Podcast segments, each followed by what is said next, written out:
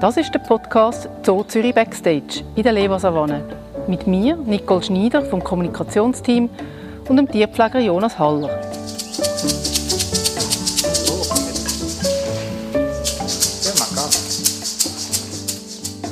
In dieser Folge geht es um die Giraffen, die manchmal lieber Hinterschi als Fürschi laufen. Und ihr hört, warum es gar nichts mit Tanzen zu tun hat, wenn der Jonas Zambarassel schwingt.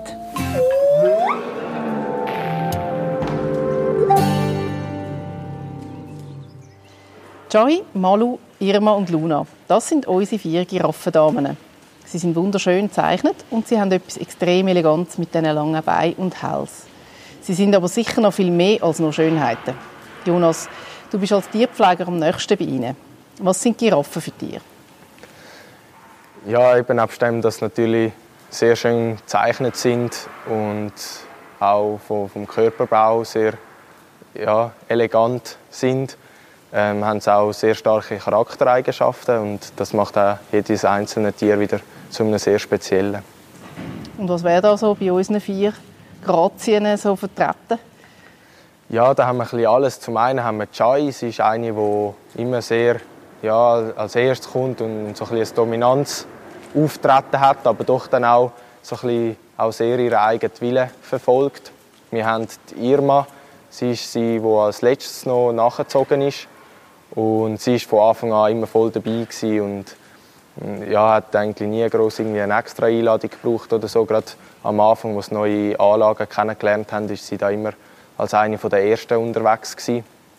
Dann haben wir die Luna. Sie ist eine, die ja, sehr eigenau ist, aber äh, gerade zum Beispiel im Training sehr gut mitmacht und, und dort dann auch wirklich immer sehr interessiert ist zum Mitschaffen. Da hören wir noch nachher, was ihr da äh, alles trainiert miteinander. Wenn man zurückschaut auf die Zeit vor über einem Jahr, wo die vier da angekommen sind, da bist auch du relativ neu da gewesen. und wir haben im Zoo Zürich seit über 60 Jahren keine Giraffen mehr gehabt. Wie gehst du als Tierpfleger an so eine neue Tierart an? Von der Grundausbildung weiss man schon so ein bisschen, ja, wir wissen schon mal, es, es kommt ein Säugetier, es kommt ein Wiederkäuer. Es gibt schon ein paar Hinweise und dann tut man sich natürlich auch mal ein bisschen einlesen, was sind spezielle Sachen, auf was muss man schauen und dann hat man vielleicht auch noch Kollegen oder ähm, ja, alte Arbeitskollegen, wo man weiß, dass sie schon mit Giraffen mal geschafft haben, sei es in einem anderen Zoo oder auch mal irgendwo in einem Praktikum oder so. Und so tut man sich dann auch austauschen und schlussendlich lernt man dann, also für mich ist es so gewesen, lernt man am meisten, wenn sie da sind. Man lernt jeden Tag wieder Neues, auch heute noch nach mehr als einem Jahr sieht man jeden Tag wieder neue Sachen, wo man, wo man an entdeckt und, und so, ja. Was ist für dich besonders mit Giraffen? Jetzt im Vergleich zu den anderen Tierarten, die wir hier haben? Sie brauchen für neue Sachen ist immer ganz anders, wie sie darauf reagieren. Also kann zum Beispiel sein, wenn, man ihnen, wenn sie für sie etwas Neues ist, kann sein, dass sie einfach eine halbe Stunde lang wie eingefroren dort stehen. Oder es kann sein, dass sie gerade von der ersten Sekunde an mega neugierig daran interessiert sind. Und das ist zum Beispiel so etwas, was am Anfang für uns gerade etwas Neues war. Ja, ich habe vorher noch eine Zeit lang mit Elefanten geschafft oder so. Dort, ja, dort ist man immer schnell mal an die Sachen schauen, was dort los ist. Und da bei der Giraffe ist wirklich am Anfang immer sehr, sehr äh, mit viel Behutsamkeit sind sie vorgegangen. Ja, wir haben ja gerade rund um die Eröffnung, wo dann ja äh, Corona verschoben worden ist, aber trotz allem haben wir ja eigentlich Anfang April wollen, die präsentieren und da, da sind die Giraffen ja recht langsam, haben die da ihre Innenanlage erkundet. Da haben wir schon gedacht, nein, das wird gar nicht etwas, äh, bis da die erste mal den Fuß rausgesetzt hat. Heute bewegen sie sich äh, total routiniert da. Ähm, wie gehst du mit dem um als Tierpfleger, dass du sagst, ja, es braucht einfach noch Zeit oder muss man ihnen mehr Hilfen geben? Also wie erkennt man das, äh, was ein Tier braucht? Ja, ich denke, ganz am Anfang ist zum einen haben sie uns auch noch nicht so gut kennt, zum anderen eben alles neu. Sie haben die Quarantäne gerade hinter sich gehabt und ja, das braucht auch einfach Zeit. Und wir wissen jetzt auch mit den Giraffen, dort kann man nicht allzu große Schritte gehen. Dort muss man vielleicht immer mal ein bisschen kleinere, aber man darf auch mal größere wagen. Sie sollen auch mal etwas zu studieren haben bei uns ist zum Beispiel lustig, dass, dass Chai ist als erstes Mal in die Innenanlage ist sie rückwärts gelaufen. Wir wissen bis heute nicht, wieso. Das ist, sobald sie ein bisschen, ja, unsicher ist oder so, fängt sie sich an umdrehen und rückwärts zu gehen. Das habe ich vorher noch nie von irgendeinem Tier gesehen oder so. Das ist natürlich etwas für uns extrem lustiges auch und, und spannend zu sehen. Es ist wirklich so, die ersten paar Schritte so ist sie immer rückwärts rausgegangen, bis sie dann gemerkt hat, dass da, ja, dass da eigentlich lässig ist. Wir haben nicht da außen alles angeboten, ihr Lieblingsfutter. Wir haben ihnen Beschäftigungen gegeben. Ja, und, und haben dann irgendwann auch nicht mehr so gewusst, was können wir ihnen noch, wo können wir ihnen noch helfen. Und das ist dann so ein bisschen die Schwierigkeit, wie viel kann man helfen, was müssen sie zum Teil auch selber überwältigen. Mhm. Genau. Das haben sie dann auch gemacht? Das haben sie dann auch gemacht und ja, und eben heute, heute ist es eine Selbstverständlichkeit. Ja, genau, und bei der Aussenanlage ist es dann eigentlich auch nicht so äh, zögerlich gegangen, wenn ich mich recht erinnere. Nein, da gibt es so ein, zwei Stellen, wo, wo länger gegangen sind, bis, bis wir mal dort angekommen sind. Wir haben eine Futterstelle, dort ist bei der einen Giraffe relativ lang gegangen, bis dann die dort hinterher sind, aber heute ist das auch kein Problem mehr für sie. Wir arbeiten bei den Giraffen wie auch bei den Nashörnern und allen äh, Huftieren in der Lebersavanne ja im geschützten Kontakt. Das heißt, du gehst nie richtig zum Tier in die Anlage rein. Wie funktioniert denn da die Zusammenarbeit? Ja, zum einen, wenn wir eine Anlage neu einrichten oder sauber machen, tun wir Tiere immer abtrennen von uns. Das heißt, es ist immer irgendeine Abtrennung zwischen ihnen. Ähm, für uns ist es entweder sind's auf der Aussenanlage, wenn wir in die Innenanlage gehen, wenn wir auf die Aussenanlage gehen, sind es logisch in der Innenanlage. Wir haben noch ähm, im Hintergrund eine Anlage für sie, wo wir es hin und her ähm, schieben Gerade jetzt zum Beispiel im Winter, wenn wir es nicht immer rauslassen können, ist das sehr gäbig. Und so sind wir schon mal, ja, eigentlich haben wir nicht irgendwie einen Druck oder so, dass wir schnell fertig sind und die Tiere sind dann dort, sie haben dort auch immer Beschäftigungen. Und sonst zum Arbeiten geht eigentlich alles, was man im Direkten kann, kann man auch im, im geschützten Kontakt machen. Es braucht vielleicht ein bisschen mehr Zeit. Wir sind jetzt da auch mit Training dran. Es geht zum Beispiel um Hufpflege ist ein Thema, das man bei den Giraffen ähm, hat. Und da muss man jetzt auch die Giraffen desensibilisieren, dass man es anlangen kann, dass wir irgendwann an das Huf können, dass man dort einmal mit einer Fiele oder so ein bisschen daran arbeiten darf. Und das ist natürlich ein langer Prozess. Das ist nicht von heute auf morgen gemacht. Da haben wir ja auch einen speziellen Stand, äh, wo das Tier zuerst gewöhnt worden ist, zum Reingehen wo man auch kann oben und unten arbeiten kann. Beim Giraffe, das finde ich immer schon noch faszinierend. Da hast du immer zwei Ebenen. Entweder bist du unten eben an den Füßen oder bist oben am Kopf und da dazwischen sind fast fünf Meter. Das ist schon noch herausfordernd, denke ich. Ja, genau. Wir haben den Timer. Das ist äh, so ein Behandlungsstand, wo wir Giraffen reinnehmen können. Es hat gerade einen Wagen eingebaut und das ist doch für, für einen Giraffe, wo, eher ein Fluchttier ist, wo, wo sich nicht gerne so ein engeren Räumen aufhalten, doch noch etwas Spezielles. Und doch machen es alle vier, können wir problemlos dort reinnehmen, wir können sie wegen. Und wir arbeiten eben jetzt auch auf die Huf dran, dass wir dort hinkommen können. Und dort sind wir zum Beispiel das Zweite am Arbeiten. Wir haben dort zwei Stück und jemand ist unten mit dem Huf am Arbeiten und tut auch sagen, wenn der Giraffe muss belohnt werden oder darf belohnt werden. Und obendran ist eine zweite Person, die der Giraffe dann belohnen mit Futter. Wir arbeiten immer positiv verstärkt, das heißt, es ist alles freiwillig. Das Tier kann selber entscheiden, ob sie an so einer Trainingseinheit mitmachen oder nicht. Und auch dort kann sie sagen, wenn es ihr zu viel ist oder nicht. Aber es soll sich immer lohnen, oder? Genau. Für ja. das gibt es Leckerli. Ja, also das beste Futter wird eigentlich immer ein bisschen aufgespart für, für solche Gelegenheiten? Ja, für Beschäftigungen geben wir immer etwas, das, das sie auch gerne haben. Und fürs Training dort haben wir auch immer verschiedene Sachen, dass es nicht immer das Gleiche ist. Das ist wie bei uns, würde es auch verleiten, wenn wir immer die gleichen Gutzli essen. Da sind wir froh, wenn wir vielleicht mal ein bisschen Schoki oder so ja. Und was ist beim, äh, beim Giraffe so das Highlight? Wir haben so spezielle orange Pellets und die haben es ziemlich gern. da ist irgendetwas Magic drin.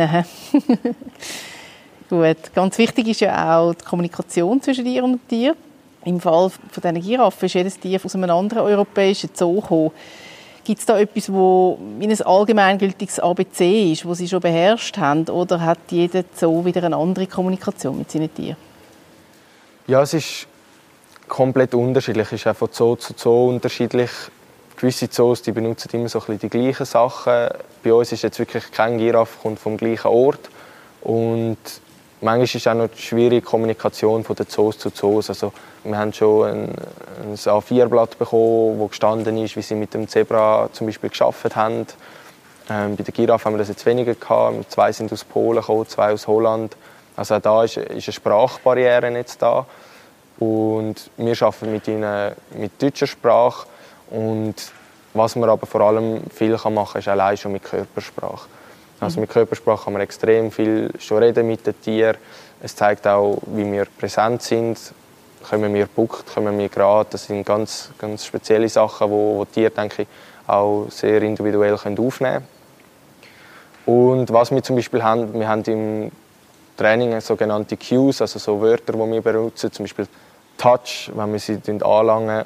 Und dort schauen wir es jetzt so, dass wir die gleichen Sachen brauchen, wie jetzt auch andere Fachbereiche in unserer Abteilung. Das ist aber mehr auch für, für die Tierpfleger, die an verschiedenen Orten arbeiten, dass nicht an jedem Ort ein verschiedenes Wort hat für, für die gleiche Bedeutung. Ja.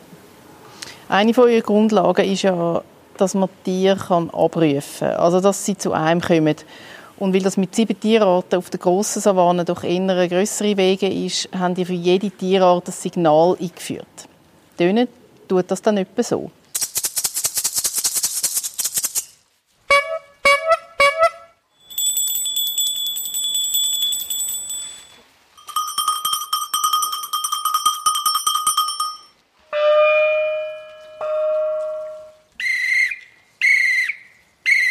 Kannst du uns jetzt gerade noch auflösen, welches Signal zu welchem Tier gehört? Also für die Giraffe haben wir die Rassel, für Nashörner haben wir eine alte Velohupe, für Zebras haben wir ein Glöckchen, das ganz hoch, hell tönt. Für die Zäbelantilopen haben wir auch ein Glöckchen, das etwas tiefer ist als das der Zebras. Für die Impala-Antilopen haben wir einen Gong. Für die Straussen haben wir eine Trillerpfeife. Und für Perlhörner? Tun wir pfeifen. okay. Und ähm, gibt es Tiere, die das verwechseln? Also, dass wenn du zum Beispiel den Gong spielst, plötzlich das Nashorn kommt? Ja, für das Tier ist natürlich am Anfang vor allem auch einfach mal ein Impuls, was merkt, hey, dort läuft etwas, der Tierpflege ist ja in der Regel lässig, es kommt Futter, es gibt mal eine Belohnung, man wird mal gestreichelt oder so bei einem Nashorn. Und dort ist dann wichtig, dass man das nicht falsch bestätigt. Weil das Problem ist, sonst macht man fürs Tier auch irgendwann einen Durcheinander, weil es weiß dann wie nicht mehr, hey, was ist jetzt mein Ton, oder? Ja. Es kommt dann einfach. Und dann muss man einfach auch manchmal ein bisschen Geduld haben. Und manchmal probieren sie es auch, wenn sie genau wissen, das ist eigentlich nicht der Ton. Aber vielleicht könnte man ja auch noch irgendwie eine Belohnung abstauben oder so. Das gibt es natürlich immer. Also in dem Fall Giraffen haben Rasseln. Warum geht das? Bei den Tönen haben wir ein bisschen schauen, dass sie auf der einen Seite genug laut sind, dass wir es von irgendwo auslösen können. Zum anderen aber auch nicht so laut sind, dass die Tiere verschrecken. Gerade am Anfang macht man das eher im, im engeren Kreis. Das ist zum Beispiel mal im, im Stall, in einer Hintergrundanlage. Und wenn dort natürlich ein Horn würde, wie ein Schiffshorn, dann äh, ja, geht das Ewigkeiten, bis das die Tiere akzeptieren. Ja, und, wie können wir jetzt vorstellen, ich habe ja nicht so eine große Ahnung von Giraffen an, was Schiffshorn und die Giraffe, das wäre nicht gut. Ich glaube, das wären nicht beste Freunde geworden. Ja, wir hören auch da gerade mal rein, wie ihr sie zu der Fütterung holt. So, mit. Ja, mach ganz.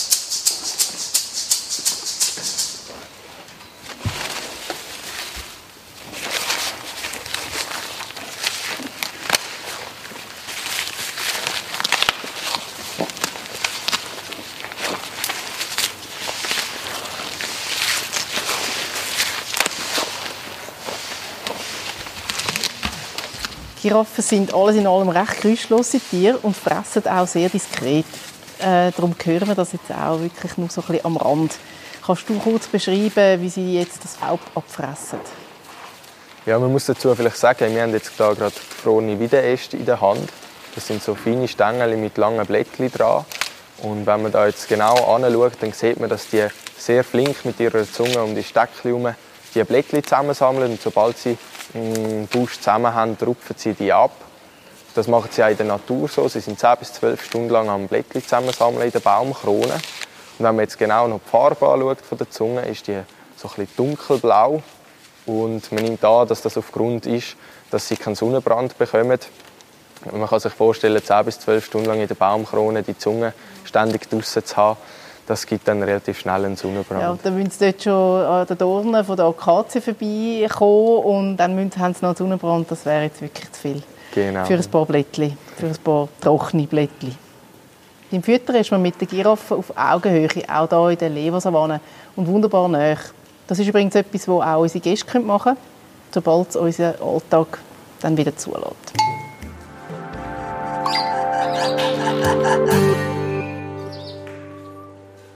Ja, Giraffen sind ja ausgesprochene Laubfresser und bei uns verschlingen sie etwa 30 Kilo Laub pro Tag und Tier. Ja, bei uns ist es so, dass sie nicht nur Laub bekommen. Ihre Hauptnahrung bei uns ist Luzernenheu. Das ist ähm, eine Kleeart, wo man auch zu Heu machen kann, wie man es sonst von Gras oder so kennt. Und das ist eigentlich ihre Hauptnahrung. Das hat auch so ganz feine Blättchen dran, ist auch relativ proteinreich, sehr äh, gutes Futter für sie. Und das ist so ein bisschen wie ein Ersatzfutter. Dann haben wir Pellets, die sie täglich bekommen. Dort sind auch noch gerade Mineralstoffe drin, die gut für sie sind. Und dann haben wir im Sommer haben wir immer frische Laubäste, die wir bekommen. Und da bekommen sie auch täglich eigentlich einen grossen Haufen. Und jetzt gerade der Winter durch haben wir auch noch gefrorene Weidenäste, die wir im Sommer eingefrieren, sodass wir es dann im Winter verfuttern können. Zusätzlich haben wir auch noch Laubsilage. Das ist ein Laub, das wir in Fässer häckseln und so dann den Winter durch können verfuttern Plus eben fürs Training, da gibt es mal noch so ein bisschen Leckereien, wo wir haben, trocknetes Laub, auch das normale Laub haben sie sehr gerne oder eben so spezielle Trainingspellets.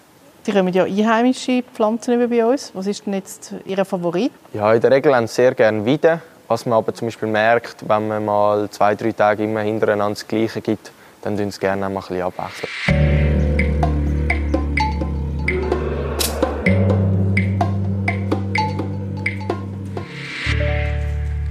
Jetzt möchten wir eigentlich gerne noch ein bisschen mehr über dich hören. Wie bist du zu deinem Beruf gekommen? Ich bin mit sechs auf einen Bauernhof gezogen und war dort schon immer um Tiere herum. Ähm, habe mich aber nachher so ein bisschen weg von dem mit dem Tier arbeiten und habe immer so ein bisschen Richtung äh, Landmaschinenmechaniker, Baumaschinenmechaniker gehen. Und dann, als in der Schule dann doch ums Thema Berufswahl ging, bin ich irgendwie wieder auf den Zootierpfleger gekommen, Wildtierpfleger. Und bin dann auch schnuppern, zuerst im Zoo Zürich, dann noch im Walter Zoo. Und habe dann schnell eigentlich gemerkt, dass es das ist, was ich wollte. Und ich habe gerade letzte alte Bilder, die ich in der zweiten, dritten Klasse gemalt habe. Und ich bin kein begnadeter Künstler. Aber ähm, auch dort habe ich gesehen, wie viel Zoo und Tiere ich gezeichnet habe, auch wenn sie nicht schön waren. Und ja, dort habe ich, denke ich, sicher auch schon so ein bisschen den Traumberuf eigentlich gehabt. Hättest du gedacht, dass du irgendwann einmal auf Israel reist und eigenhändig vier Nashörner gehst holen? Nein, das war für mich etwas sehr Spezielles.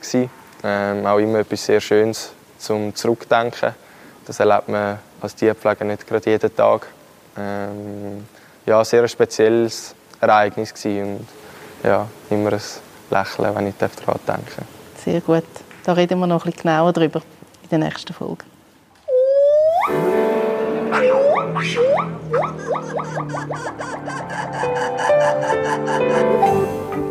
In der nächsten Folge sind wir bei den Nashörnern. Wir reden über das Nashornjunge Uschindi, das uns in den ersten Monaten grosse Sorgen gemacht hat. Und wir hören, mit welchen Tönen sie beim Mami um einen Schluck Milch bettelt. Alle fünf Folgen zu der Lebersavanne findet ihr auf unserer Webseite zoo.ch-podcast.